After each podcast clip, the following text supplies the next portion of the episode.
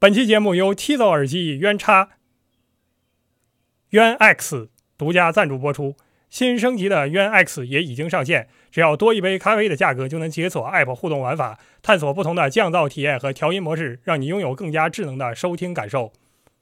本期评论区里，我们也将抽选一位订阅飞马飞牛、飞摩三 Known 且评论被点赞次数最高的听众朋友，赠出渊 X 耳机一副。感谢品牌方和观众朋友们的鼎力支持。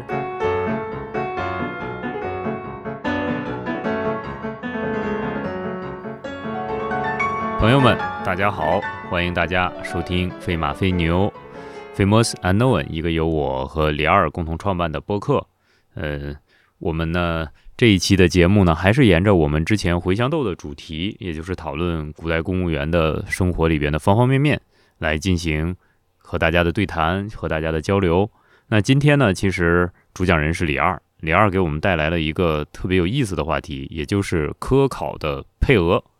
那朋友们都知道，今天呢，在我们国家的高考里边呢，其实用的不是一套卷子，啊，有全国卷，然后有不同的地方卷，然后由此呢，也形成了不同的考录模式。那这种模式呢，其实在古代呢，也有一些可以类比的情况。那其实每到高考的时候，大家都能看到，在网上、在公众号里边，总会有人来分析啊，为什么用有的地方用的卷子不一样，为什么要这样考？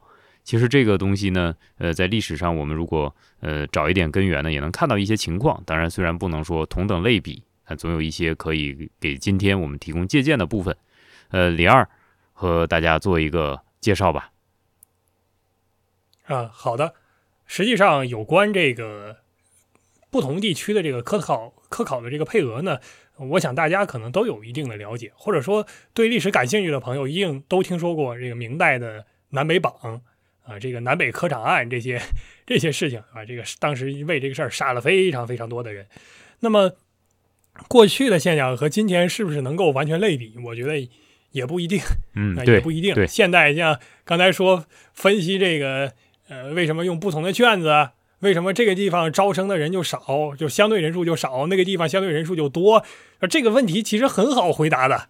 对吧？这个不需要分析那么多，很多时候大家是隔着窗户纸在那儿外面说一大堆话，对吧？就二二在在塔外，对吧？二十级塔说相轮，就就就这这种没有用的话，呃，在但是我们说古代嘛，这个问题可以讲的就就深入一些，就具体一些，就在呃，至少我们现在可以看到，呃，在科考中额数的分配呢，首先因为科考明清的科考有三层，那么额数的分配其实也是这三层，首先第一层就是。给生源的额数在地区是不一样的，啊，比如说大的县、小的县、中级的县，啊，它这个能够分配的啊，这个府啊，它能分配的生源人数呢是不同的，大体上有一个规制。呃，那么考学的时候呢，像县学，啊，就是县里面进行这一场，我们称为这个这个县里面这个考试县试啊，和到了这个府进行的府考这两场考试，啊，在刷人的时候呢都。不太刷人，就是极少数我见到的极少数的情况，说在府试被刷掉了，就是洪秀全洪天王啊，洪洪天王，他那一期不应该只有他一个，应该有不少。对，对，但是绝大多数情况下，府试是不刷人的。我们之后还会有一期具体的讲啊，就是第一要讲你怎么样一级级的往上考，都要经历怎样的考考场，大概是啥样的，还要讲什么呢？讲这个八股文到底是咋写的。啊，我们这个算是之后的下一个。其实我我想是这样，就是虽然虽然我们现在是这样说的哈，但是我想你呃，我们到时候播放的时候，我建议是先把那个呃分几次考试这个东西先给大家讲一下，然后再讲每个考试里边有多少录取人数或者是多少参考人数，是不是这样会好一点？哎，我是哎，这个有可能，但是我这一期第一我要玩点花活，第二呢，我要这个。蹭一，反正我还要抒发一下，对吧？就关于这个配额问题，这个大家每年都在说啊。今年我非要先在年年关之前把它说了不可啊。配额这个问题，啊，这个呃，总之呢，就是呃，大多数时候院士和这个府试是不刷人的，甚至呢，就是你前两场考试因为什么原因你没考，那么你到了这个呃院士的时候，就到这个这个由学政去主考的这个，这个也被称为科考啊。你到这一个地方去考前两场考试，可以在这儿补考的，所以绝大多数情况下他不刷人。那么到了院级院考的时候，那这个时候是要比较严格的去把人院考算哪一级别？算哪一级别？呃，考过了这个，基本上就是生源了。生源是什么？只不过你不仅有廪山，嗯就是秀才，呃，就是秀才嘛，对吧？那就是秀才是我们，过去讲的嗯乡试呗，院考就是乡试吗。而县试呃，院考是县试，然后再往上是什么？啊，对，县试，再往上是乡试，啊就是到省里边去考，那会再往上是会试啊哎，乡试也有额，啊，乡试的限额也很重要，在不同的地区给的额数也是不一样的。那么明代像南直隶、北直隶各分一部分，然后剩下的就是江南呐、这个浙江啊，是吧？这些，然后包括什么四川啊、云南啊、呃贵州啊，这个每一个地方会分固定的这个额数，然后呢，根据这个额数，你今年就能录这么多的举人，嗯，那录完为止。这是他在乡里面进行的一种限额啊，就是就是在乡市进行的一种限额，不是在嗯乡里啊。那这个限额呢，就涉及到一个地域差异了。就是首先，你作为首善之区，啊，比如说迁都北京之后，北京给的额数一定要给多一些，北京周边的这个北直隶这个地带啊，都跟着张官给的都要多一些。可能是但是具是因为读书人多一些嘛，因为中央官多，所以说那个读书人可能也会多一些。那是多一些，但是呢，他这个正常考试是对户籍的，跟今天一样，就是对你的户籍地是有明确要求的，不是说什么人到了北京都可以考。那么我们能看到另外一个情况，就是因为北京的不管是在生源的额数上，还是在这个举人的这个额数上，它都比较多，所以说在考试的时候，在北京考的人就有优势。嗯尤其是南方人，本来在南方给的额数就比较少，相对于他的人口和经济发达程度，南方有两个问题：第一是江南的人钱多，所以说呢，他读书的人也多，读书的人多呢，他相对而言的文化水平就都很高。那么大家给的额数又是固定的，所以这帮人在这儿一块内卷，卷来卷去，那考试就不好考了啊！这是考霸，那是考神啊！我我在家乡可能被人一个小拇指头考摁着揍啊 啊，对吧？结果呢，跑到这个北京之后，我给自称考怪了啊！我在北京考的啊，你们这些人都考不过我，做这文章都不行，就我的文章做得好。这个情况是现实存在的，就是因为给的首先到生源这一级给的额数就比较多，所以当时有一个情况，就是江南的这些商人。盐商什么的，愿意把自己的儿子顺着大运河送到北方来，送到北京来，在北京想办法混进去，或者说弄个户籍他怎么弄啊？这有办法是吧？比如说，啊，对这个情况是这样的，就是刚才我们已经说到，因为每个地方给的额数不一样，那你想要占便宜，就有几种占便宜的方式，就是你或者就去那种额数比给的总体就比较多的地方，或者就去额数给的很少，但是当地的文化水平特别差，啊本来也没几个能考的人的。移民呗是吧？你你总有一 对对，我们可以管这个现象叫科考移民 啊，科考移民跟现在高考移民是一样的，但是现在好像没有高考移民。嗯不让了，嗯，当年李二同学差点高考移民移民到那个南海南去，小的时候有这样一次机会，就那个时候悔了是吧？这 孩子不懂后悔了这这太后悔了了，不，否则现在在皮大了，对吧？早就早就考到皮大去了。我们跟海南嗯，对吧？东北跟海南的关系，用一个对吧中古史的词儿描述，就相当于共恶父子。说实话，去对吧？去哪儿有啥区别啊？当时就没想明白。哎呀，真是一失足成千古恨呃啊！否则这个李二、李 A 同学肯定两个人都上皮大，对嗯这百分之百的，这个这个确实没办法。对我们绕回来说啊，就是所以说这个事儿叫科考移嗯民。那么你想要移的话呢，有有什么办法呢？就是首先有一种合法的，而且是最惨的办法，就是比如说你祖上，你祖上真的是逃荒或者怎么样，你就迁徙过去了。嗯迁徙过去之后呢，你在那儿真就落脚嗯了。那法律虽然是禁止这个事情，而且呢，在明代早期对这个人口流动的限制是非常严重的。可是我们又知道，人口的大规模迁徙的自由流动是一个总体的社会趋势，嗯它是没有办法逆转的。所以后面就是经常政府那就没办法了，你都在这儿可能待了一代两代了，那你就在这儿落个籍吧。啊，落籍之后，当然你儿子在这儿就考了。但是这样的一种迁徙，它是迫于生计，你不一定会从一个高考大省弄到一个高考小省去，你有可能从高考小省迁到高考大省去。所以说这个东西呢，只能说是一种被动的移民，并不能说是真正的趋利。那还有一种当权者可以干的情况，就是我到某地去做官，比如说我本本来是个浙江人，然后我给发到云南去做官了，然后我带上儿子在云南，比如说我已经娶妻了，那我带着妻子儿子到云南去也合理吧？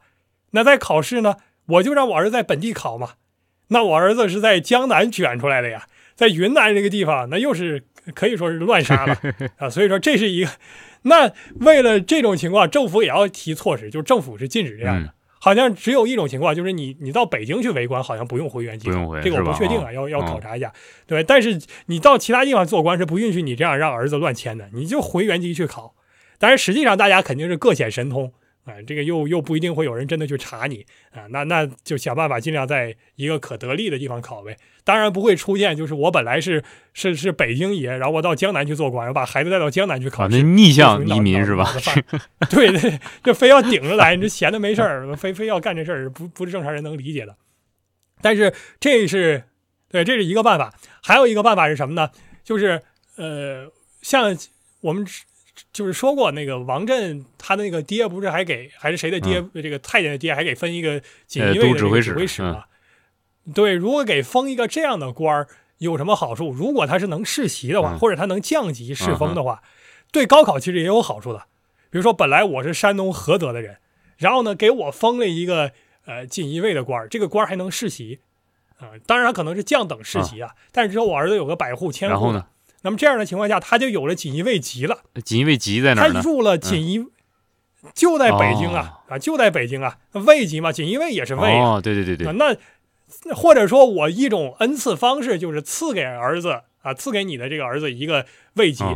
嗯，那这种情况有一个具体的例子，明代的呃这个中期，王守仁 曾经遇到过一个宁王的叛乱，宁王朱宸濠造反。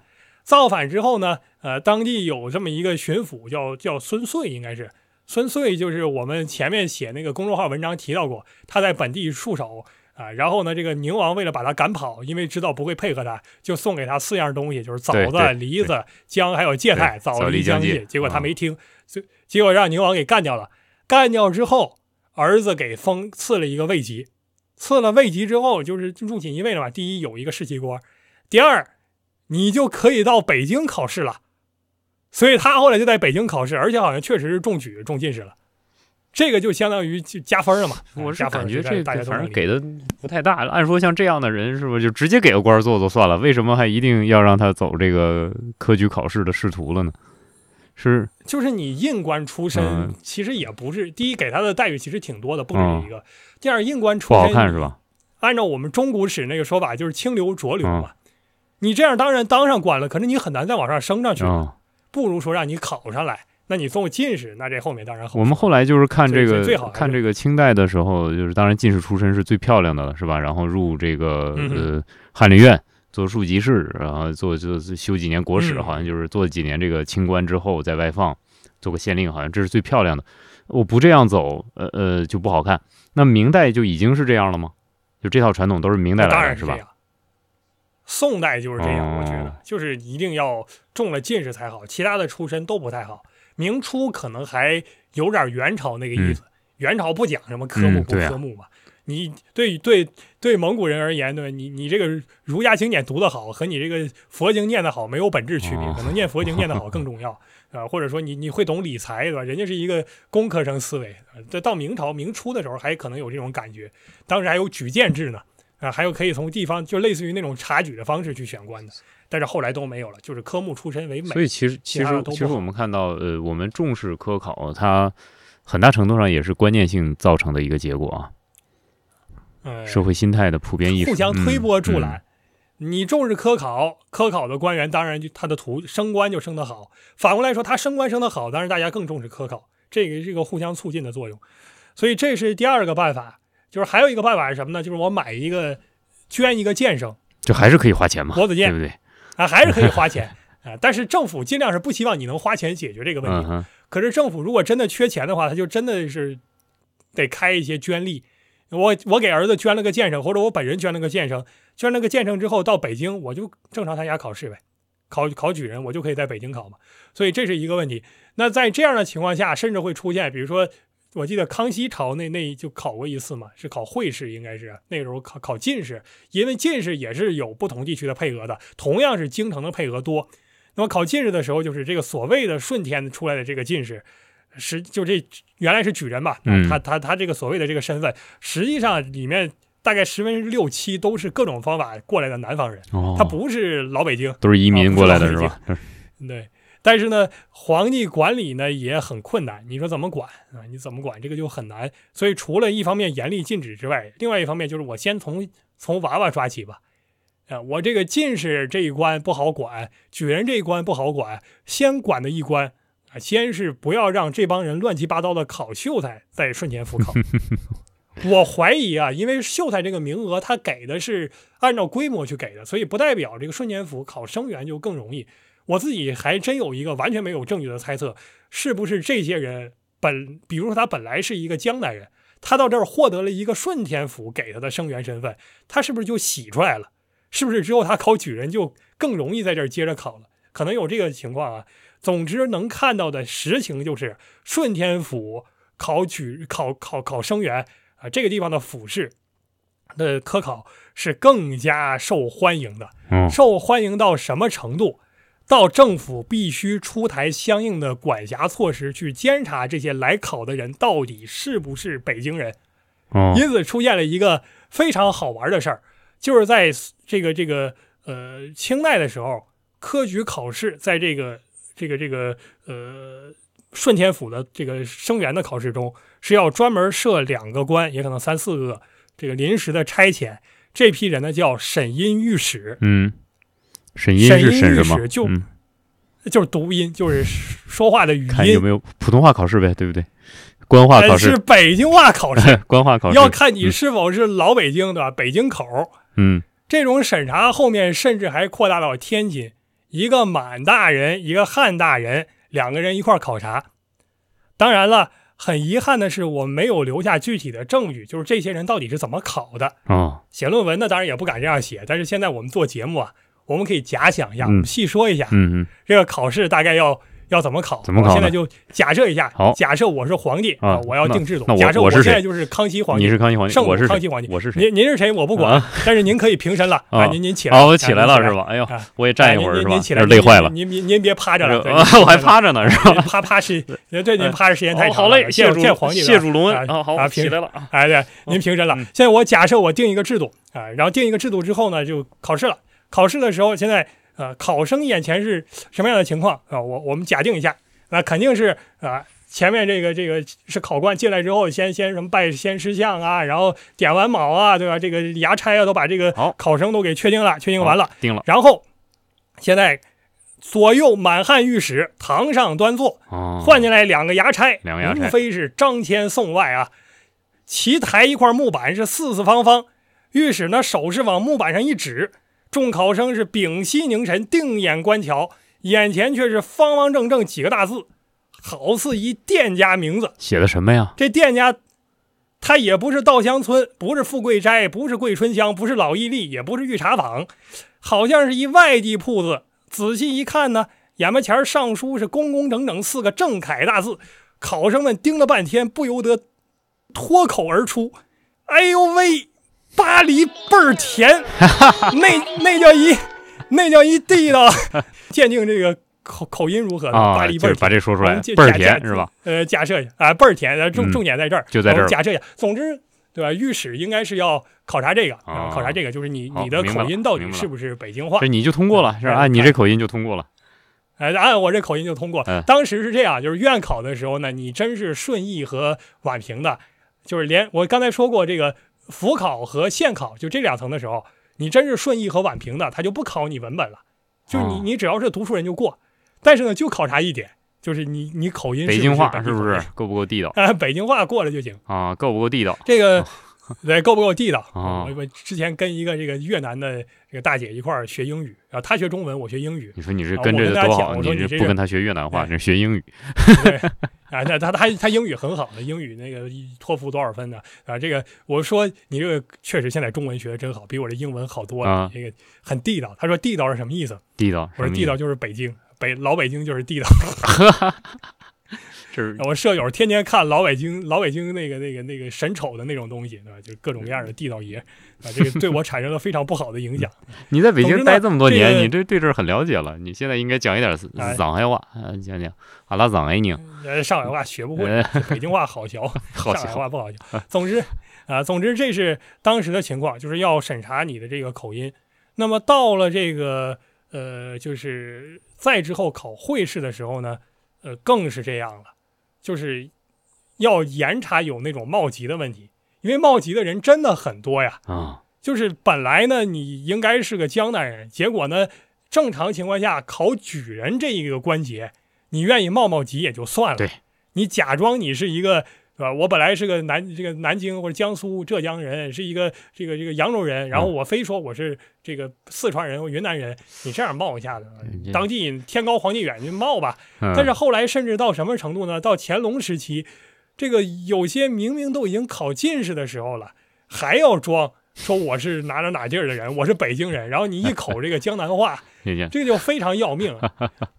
所以乾隆当时曾经就出过这么一个事儿，应该是乾隆八年还是乾隆九年的时候考会试，那个时候呢出那个四书题出的比较葛，乾隆皇帝亲自出的，一帮人他就不考了，就就不会写就不考了，然后还有一些人呢就明显就是冒级的。冒级，所以乾隆皇帝对为此极大愤怒，啊、就这这都什么玩意儿都都给我选进来了，对吧？这地方你都敢造次，呃，都敢瞎编，所以该处罚的处罚，然后更干了一件事儿，就是全国的解元，就是进士的这个额度基本上砍了一半砍了一半，啊。对，你这尤其什么云南、四川这些地方也跟着吃瓜了，哦本来也没多少，又砍一半，很痛苦啊，很痛苦。现在没有这个录音，就就不知道乾隆皇帝这个北京话说的好不好，会不会还带着咱们这个家乡乡音难改啊？是不是带点带点东北哎，话但是现在有一个标准的清代宫廷的录音是留下来的，啊？是溥仪溥仪的那个末的时候啊，不是啊，是给那个慈禧的一个相当于她很宠爱的一个宫女，那个宫女就是、就是格格嘛，叫德龄、啊德龄公主是吧？啊，她是呃德龄公主嗯，她是懂英语的，啊所以慈禧老带着她。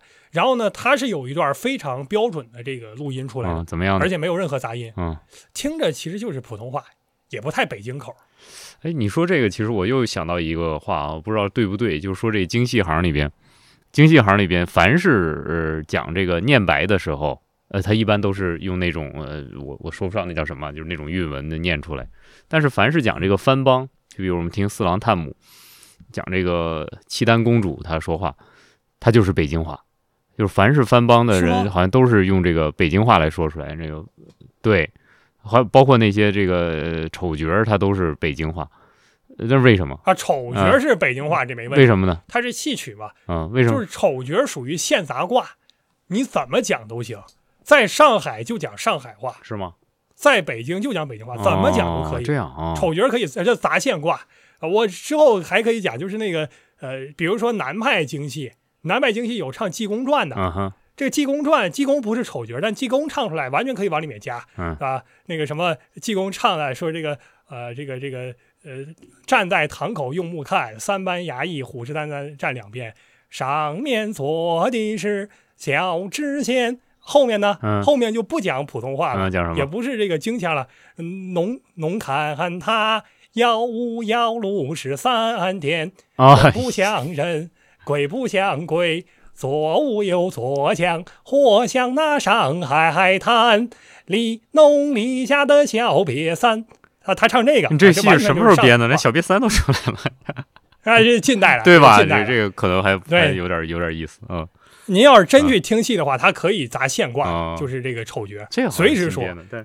这公主对对。我好像说的也都是那个，可能会说这个京腔嘛，不知道，哎，也不太懂。我没有这印象，我觉得那个什么代战公主说的好像都正常的，啊，反正这是当时查这个。嗯。那么绕回头来说，不管是会试也好，还是这个这个这个乡试也好，对学额的这种限制，呃，特别是会试对学学额的限制来源于哪儿呢？最早的来源其实还是、呃明太祖朱元璋，啊，你又讲到他也在我们的 对我们的故事里面总会出现这几个人啊啊、这个洪秀全洪天王。啊啊，明太祖朱元璋好啊，朱元璋、秦秦秦秦秦秦始皇、汉武帝，是吧？老老老这几位啊。那我们看朱元璋呢，在这个呃早期这个会试去进行考试的时候，其实没有配额的，就是谁优先谁就中。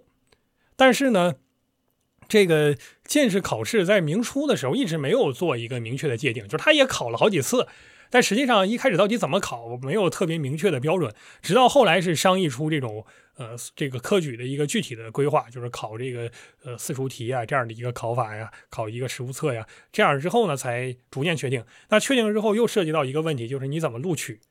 那么在洪武三十年的这一次考试里面就出了个麻烦。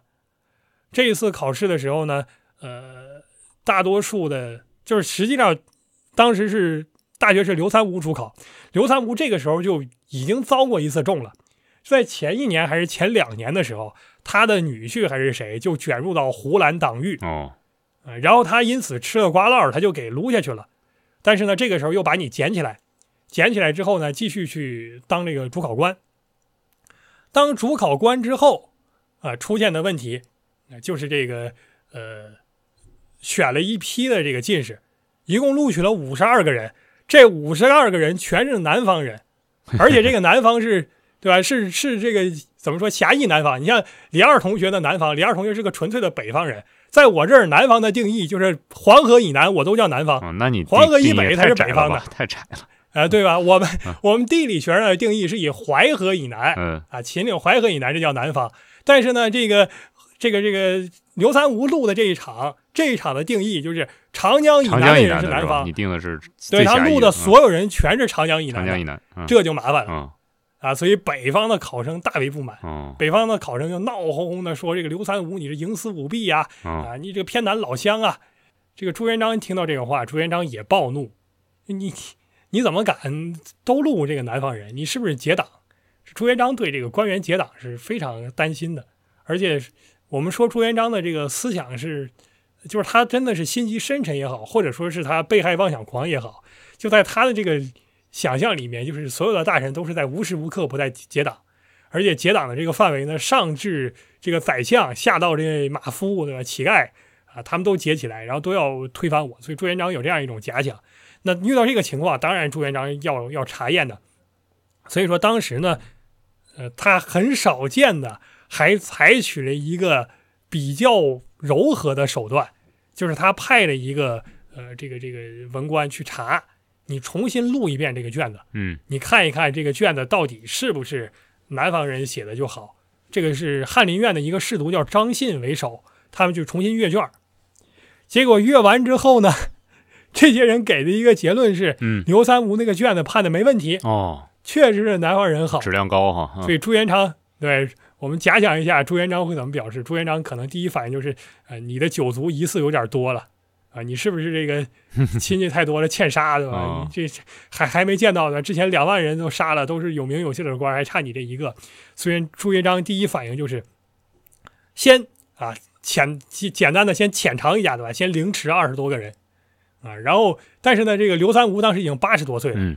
刘三吴莫名其妙的逃过了一死，就把老头给发配了。啊然后朱元璋呢，把这些人全部列为胡兰的同党，就胡惟庸和蓝玉的同党。啊，这个反正也很逆天。蓝玉当时都已经死多少年了，胡惟庸都已经投胎都已经十多岁了，估计啊，他他他可能不一定都投到哪儿去了。然后现在又说他是这个蓝胡兰的同党，你不不懂啊？啊，所以说这全都给干掉了。但是呢，在这个事件里面，刘三无爆发出了一点超越所有其他朱元璋同时代的人的长处啊，就是生命力极其强劲，是吧？当时已经八十多岁，发配之后不但活下来了，而且一直活到八十七岁，建文帝即位，建文帝又把他给赦免了。哦，厉害厉害！哎，这个是真厉害，对吧？然后应该是在这个永永乐大帝打进南京城之前，他就死了。哦。哎，就每一步卡的都特别好。你要想一想，这个 洪武一朝，这个官员的幸存率是极低的。嗯啊，这个不但能够幸存，而且还能逃过永乐初的这个大清洗，哎，太厉害了。我们概概括一下，对吧？能上一能下，身体十分硬朗，一龙一蛇，死活特别通达，他的长处。不错不错。所以朱元璋他这么生气啊，尽管我老黑这个咱们这个洪武皇帝，但他生气肯定也有一定道理。嗯，就是。就是他的意思，其实也挺明显的。你也甭管这个南方人到底是不是考的就比北方人好，你总得照顾照顾北方人。对，不能说什么东西都让南方人给搂进了。对对。那么现在呢，有讲法就是说，这帮南方人真是胆大包天，就要跟朱元璋叫板。我觉得也很可能不是这样，就是也很有另外一种可能，就是这些南方人真的考的就都比这个北方人考得好，哦而这帮死书呆子真就是按照这个去录的。哦，因为在之前那个时代，大元朝的时候，多少年没有科举，哦，在绝大多数时期根本就不考科举的，所以北方人他本来他学的就学不如学的不好是吧？没准备。对，然后他经济上又不如南方发达，嗯不是说每个人都能有闲钱养着像南方人那样挣了钱之后闲的没事写文章过活，或者说我卖卖戏我就能赚钱，然后我就活着，嗯？我就可以接着读书、习字、作诗什么的。北方人他没有这个条件啊，嗯尤其你像什么甘肃啊、河南、河北这种地方，哪有那个条件？所以他的可能就是水平不行可。能当时他那个，还是这样，你刚才说这俩地儿，其实有两个，就是他算中叫什么叫中书省管的这个叫叫什么，就是呃副理是吧？副理副理，副副理理是不是能条件好一点？就你讲这个河南这地方，是不是其实可能他的文化水平说不定还会高一点？嗯呃，但是总体而言，你看跟谁比吧？嗯就像我们想这一场，我个人更多的认为，真的就是全国一张卷之后出现的问题，哦就真是这个，呃，哪边都照顾不到，光让那几个考神考霸的大省给垄断了。好吧，这种情况下该怎么办？那朱元璋的办法就是先先把这些都给砍了，然后单独录了一个新的榜，重新考一次。这一榜只录北方人，啊，所以这个正好一春一夏还是一春一秋，就分成两榜。啊就是两次考试那这样的话呢，就是对咱都照顾到，照顾到咱都照顾到好一点。啊、但是这个呢还没有进展到后面，就是真正实行不同地方分卷的这个制度。到了仁宗、宣宗的时候，呃，正式确定就是南北干脆就分卷吧。哦仁宗那个时候，大学士杨士奇就给明仁宗提建议。当然，仁宗我们呃，如果大家对明史了解的话，会知道仁宗这个死的也也很快，对吧？这个因为他刚刚开始负责给他那个爸爸啊永乐大帝这个修坟的这个完工工作，然后结果没等这个坟合拢，还是刚合拢，他就他就也也咽气儿了，正好两个人就一块儿进去了。哦这个坟修的就 就比较巧，对吧？所以说他呢，一共满打满算没当够一年皇帝，这个政策也就没有推行。嗯到了宣宗的时候呢，正式给他推行。嗯宣宗那个时候跟杨士奇的对答是留下来的，就是杨士奇跟他说，就是这个北方人啊，就考不过南方人，得想想办法。想办法。然后呢，这个宣宗就讲说是这个南方人这文章做的确实比北方人好，嗯北方人是真干不过。嗯你要是公平录取，那就是录南方人。然后杨士奇说不是这样，对吧？就是还是有办法，这个北方人要想嘛，对不对？想办法就有了。对啊，第二呢，就是你北方人还有长处呢。当然，你考试也考不过嘛，那只能说长处是什么？就是质朴啊啊朴实啊这种啊，这个这个呃敏于言而讷于行嘛，对吧？讷讷于言而敏于行嘛，就这样的人，还只能这么说。我作为北 北方人，我听这话，我觉得也挺挺别扭的，这强行挽尊嘛，照现在的说法。就是考不过人家。那这个后来说提建议，就是我们干脆分两个榜啊，或者他说分两个卷儿，但是其实考题应该是一样的。照我现在看，嗯就是南方考考一批，北方考一批，然后咱相当于配额。比如说这一期录多少进士就配额录取嘛，嗯南方就录这么多，就是北方就录就是把录取指标先分配了，是吧？多对先分配了。这样呢，南方人在南方人这儿竞争，北方人在北方人这儿竞争，哦你们俩别互相打了，嗯否则的话，结果就是北方人、南方人把北方人全干碎了，然后他在内部瓜分，这个比较可怕。其实挺好，只能这么办。嗯哎，其实其实也也是个必要措施嘛。所以宣总也说，这个第一就是挺好，南北方呢咱都要用人才。第二呢，就是北方人老考不中，老考不中，本来他水平就差，你如果还是按原原先那个考法，那他永远考不中进士，他就不考了嘛。那他不就是劣势越来越发挥，最后彻底干不过南方人了？而且是主要把还是要把把信心给打击掉了，对吧？对对 对，你恢复一下信心，对，啊、恢复一下信心。你就好像我要是到山东去考试，我也没有信心。啊，我这考考得上一本吧，应该还是能考上一本的。能不能考上重点大学，这就难说了。二幺幺难嗯难说了，对吧？九八五更别讲了。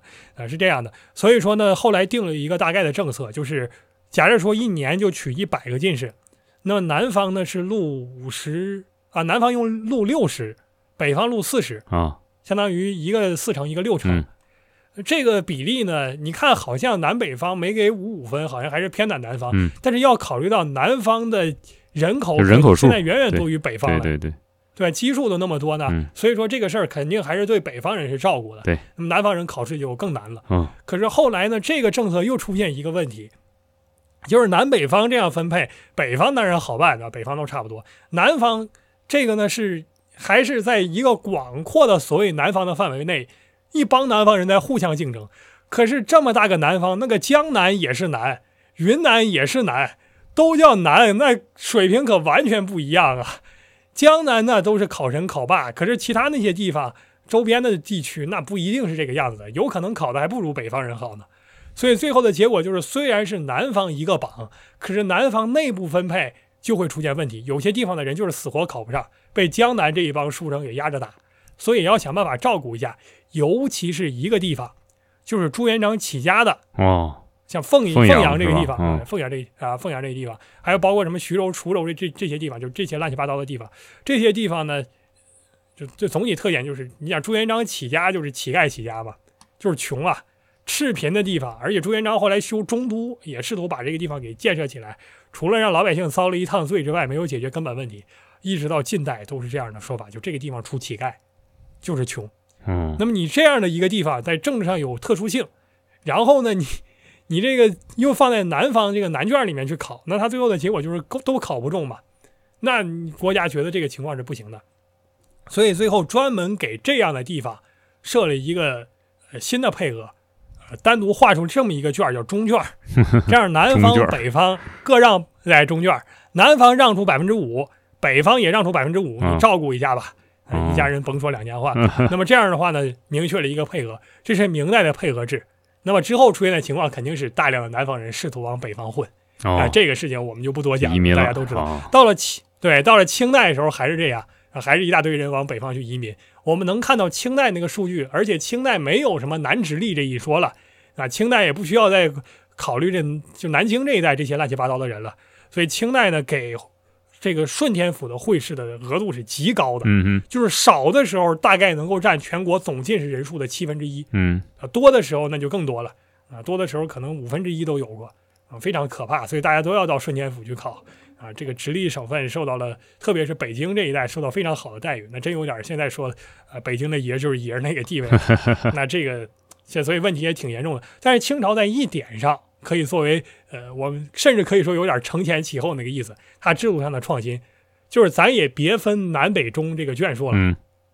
咱就根据你这个，我先划定你会试啊、呃、这个乡试的一个学额，嗯，就是你考举人每个地儿都是有限额的，然后呢，根据这个额数算一个比例，根据这个比例再划定你这个地儿会试，我给你多少额度，相当于我这儿的会试是按照省去选的，每个省有固定的配额，不再像之前那样说是划一个南北中三个大区，这就相当于什么呢？在明代可以理解为全国一、全国二、全国三。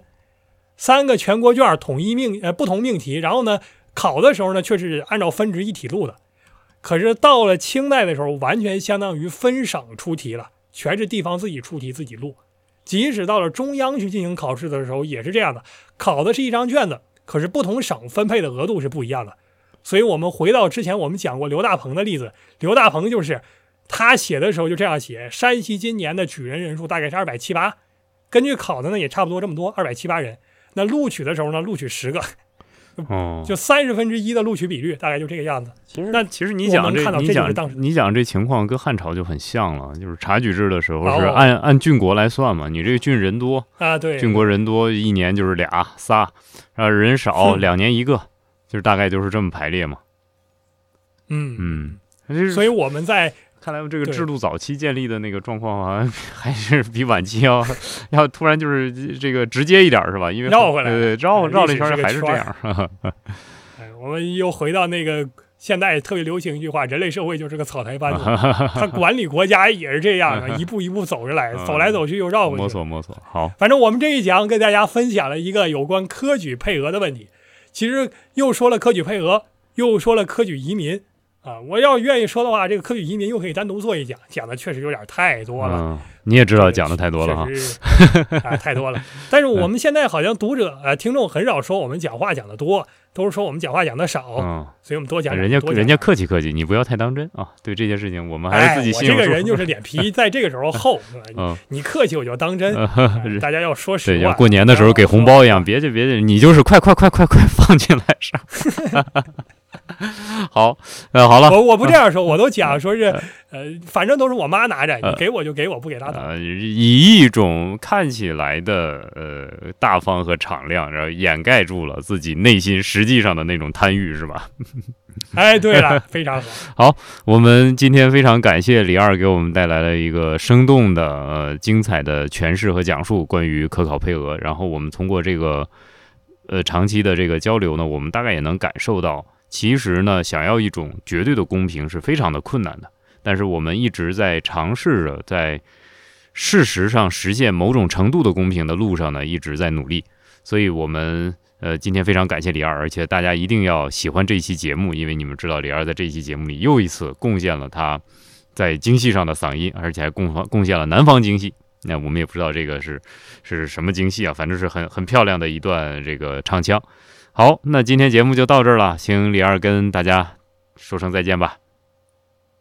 前面您这一念完，我都不想再见了，架我在火上烤，还会再唱，还会再唱的，我们继续期待吧。不会的。好好好好，好，我们下期再见。好，李二是情绪型选手啊，只要情绪到了都可以讲。好，那感感谢大家收听《飞马飞牛》（Famous Unknown），李二和我，呃，愿意在这个节目里边陪大家共度美好的时光。欢迎大家有任何的建议给我们留言、来信，在我们的公众号和播客的下方都留有我们的公共邮箱。感谢您的支持。那飞马飞牛 （Famous Unknown） 和大家说再见，再见。